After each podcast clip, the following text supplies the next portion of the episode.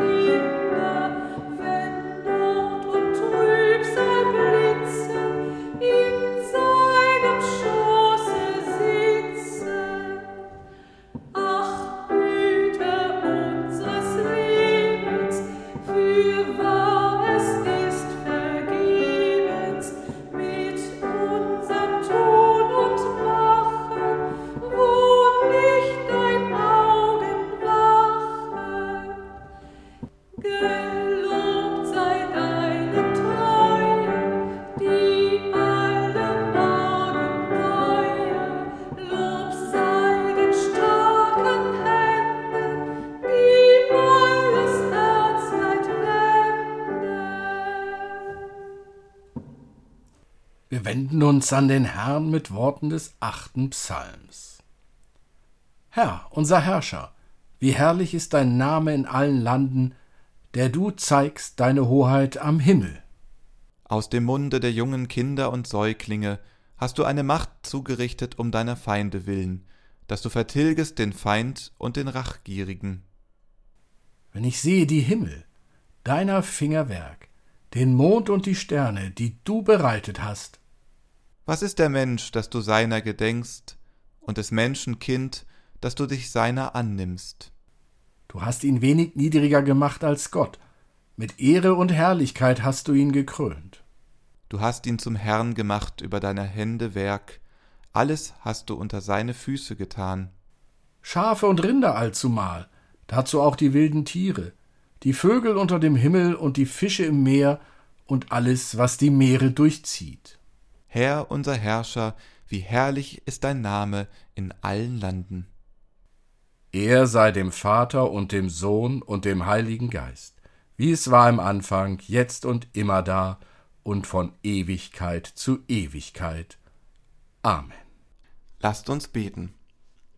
Herr Jesus Christus, du bist der Weg, der uns aus den Wüsten unseres Lebens an lebendige Wasser führt. Du bist die Wahrheit, die uns aus dem Dunkel unserer Gottesferne in das Licht deiner Offenbarung leitet. Du bist das Leben, das uns Brot nicht nur für diese Zeit, sondern auch für die Ewigkeit schenkt. Dich, Herr, wollen wir suchen, wenn uns hungert und dürstet. Dich, Herr, lass uns finden, wenn uns Leib und Seele verschmachten. Dich, Herr, wollen wir preisen und sprechen. Gelobt sei der Name des Herrn. Amen.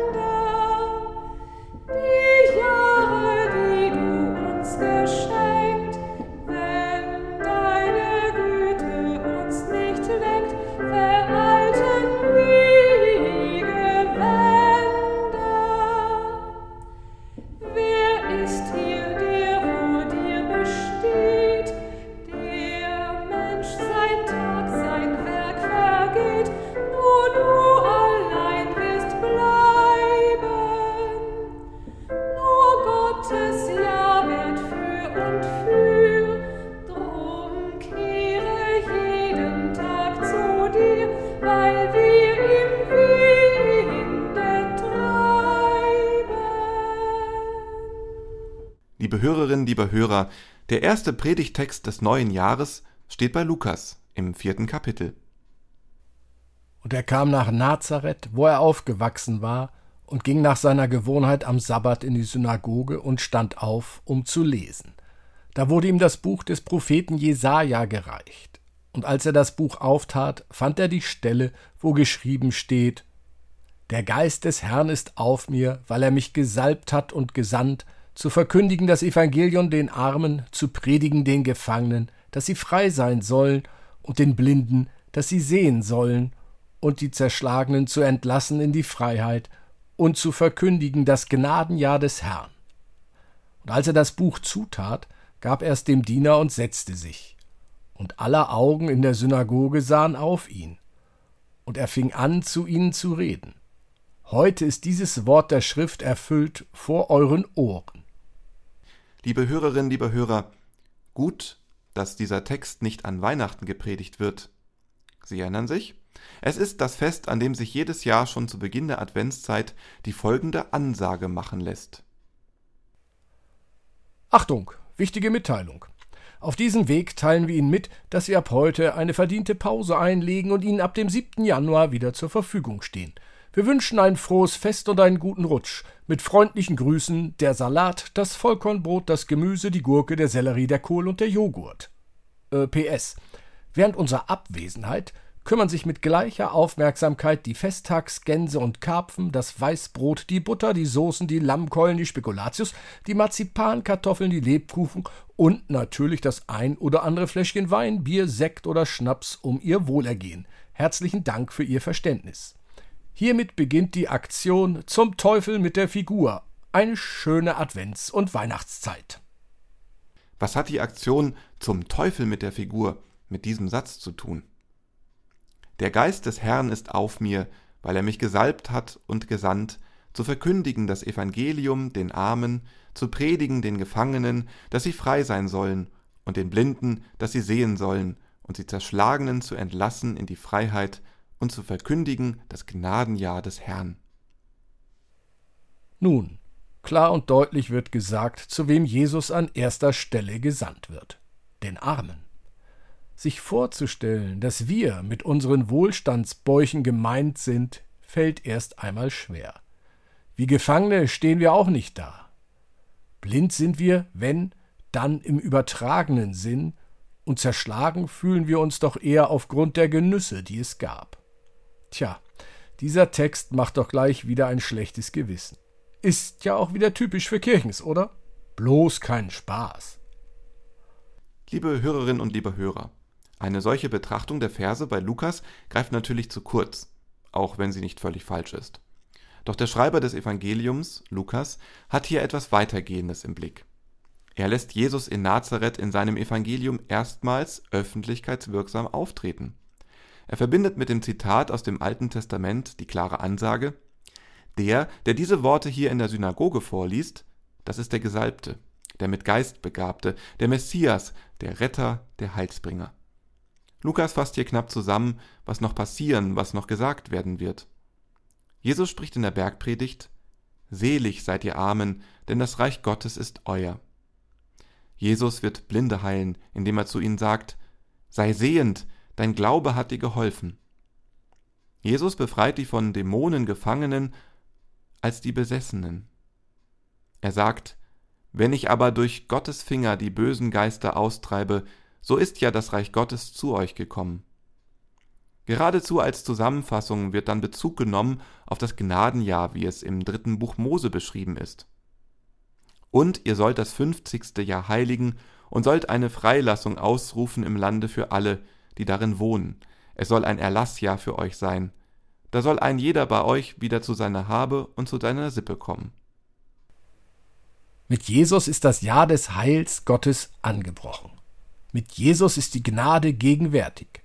So steht es bei Lukas. Liebe Hörerinnen, liebe Hörer, auch wir stehen am Anfang eines neuen Jahres. Wie würden Sie sich fühlen, wenn in diesem Jahr die Gnade vor allem Recht sich durchsetzen würde? Wären Sie auf der Seite derer, die sich freuen dürfen? Haben Sie Schulden, die Ihnen erlassen werden in einem Gnadenjahr? Oder stehen Sie auf der anderen Seite, auf der Seite derer, denen nichts zu erlassen ist? Tja, immer geht mit der Gnade eine schlechte Nachricht einher. Wer sein Leben bisher tadellos geführt hat, wer vorbildlich, ohne Anstoß zu erregen, gelebt hat, wer immer schon seinen Nächsten und seine Nächste geliebt hat wie sich selbst, wer keine Schulden gemacht hat, der oder die wird von der Gnade nichts haben, denn er oder sie braucht sie nicht. Ihm und ihr ist ja nichts zu vergeben. Doch ich darf Sie beruhigen, liebe Gemeinde. Wir alle, Sie und ich, werden in den Genuss der Gnade kommen können, denn außer der frisch gewaschenen Weste aus unseren Waschmaschinen dürfte nicht viel Fleckenloses an uns sein. Jesus bringt die Gnade, die Rettung, das Heil. Nicht erst im Rhythmus von 50 Jahren, nein, für alle mit seinem Kommen. Können wir das nachvollziehen? Betrachten wir es doch mal von der Seite des schnöden Mammons, blicken wir also auf das Geld. Stellen wir uns kurz vor, dem Land Bremen würden 2023 alle Schulden erlassen. Es wäre eine Befreiung für die Stadt. Der Würgegriff der Zinsen würde gesprengt. Die Politik könnte wieder gestalten, statt nur noch den Mangel zu verwalten. So wirkt Gnade. Im privaten Bereich gibt es seit 1999 die Möglichkeit, sich innerhalb von sechs Jahren durch ein Verbraucherinsolvenzverfahren von allen Schulden freizumachen. Nun gut, es befreit nicht sofort, doch nach sechs Jahren bekommen Menschen nun wieder die Gelegenheit, ohne den Würgegriff der Zinsen und Schulden zu leben. Auch das ist eine Form der Gnade. Und eines können Sie gleich vergessen, Gerechtigkeit nach menschlichen Maßstäben, dies nicht gemeint. Gnade vor Recht heißt die bekannte Redewendung aus dem Mittelalter. Ja, Gnade ist nur dann möglich, wenn Menschen bereit sind, auf ihr Recht zu verzichten, auch auf ihr gutes Recht. Nur durch solchen Verzicht wird es möglich sein, das Heil, die Rettung voranzubringen. Nehmen wir den Frieden nach 1945. Nur weil die Westmächte, aus welchen Gründen auch immer, Westdeutschland nicht nach gerechten Maßstäben, sondern auch mit Gnade behandelt haben, sind wir heute da, wo wir stehen. Jesu Botschaft an die Menschen ist klar. Er bringt jedem und jeder die Gnade Gottes, das Heil Gottes. Sein Ruf an uns nicht nur am Anfang eines neuen Jahres, seid doch auch gnädig. Amen.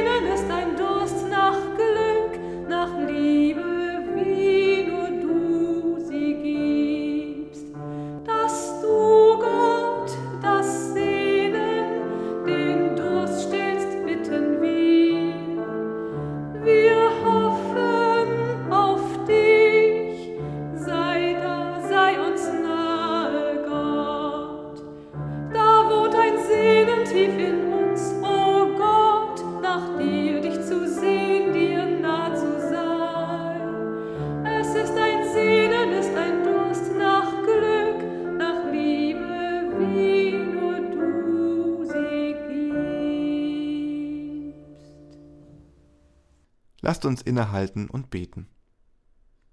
Allmächtiger Gott, Vater und Mutter, in deinen Händen liegt die Welt. Du hältst alles zusammen. Und dennoch wächst in uns immer wieder die Angst vor dem Leben, die Angst vor der Zukunft, die Angst vor der Zukunft dieser Welt. Solche Macht gewinnt diese Angst, dass sie uns beherrscht. Ziellos, ausweglos, sinnlos erscheint uns dann alles.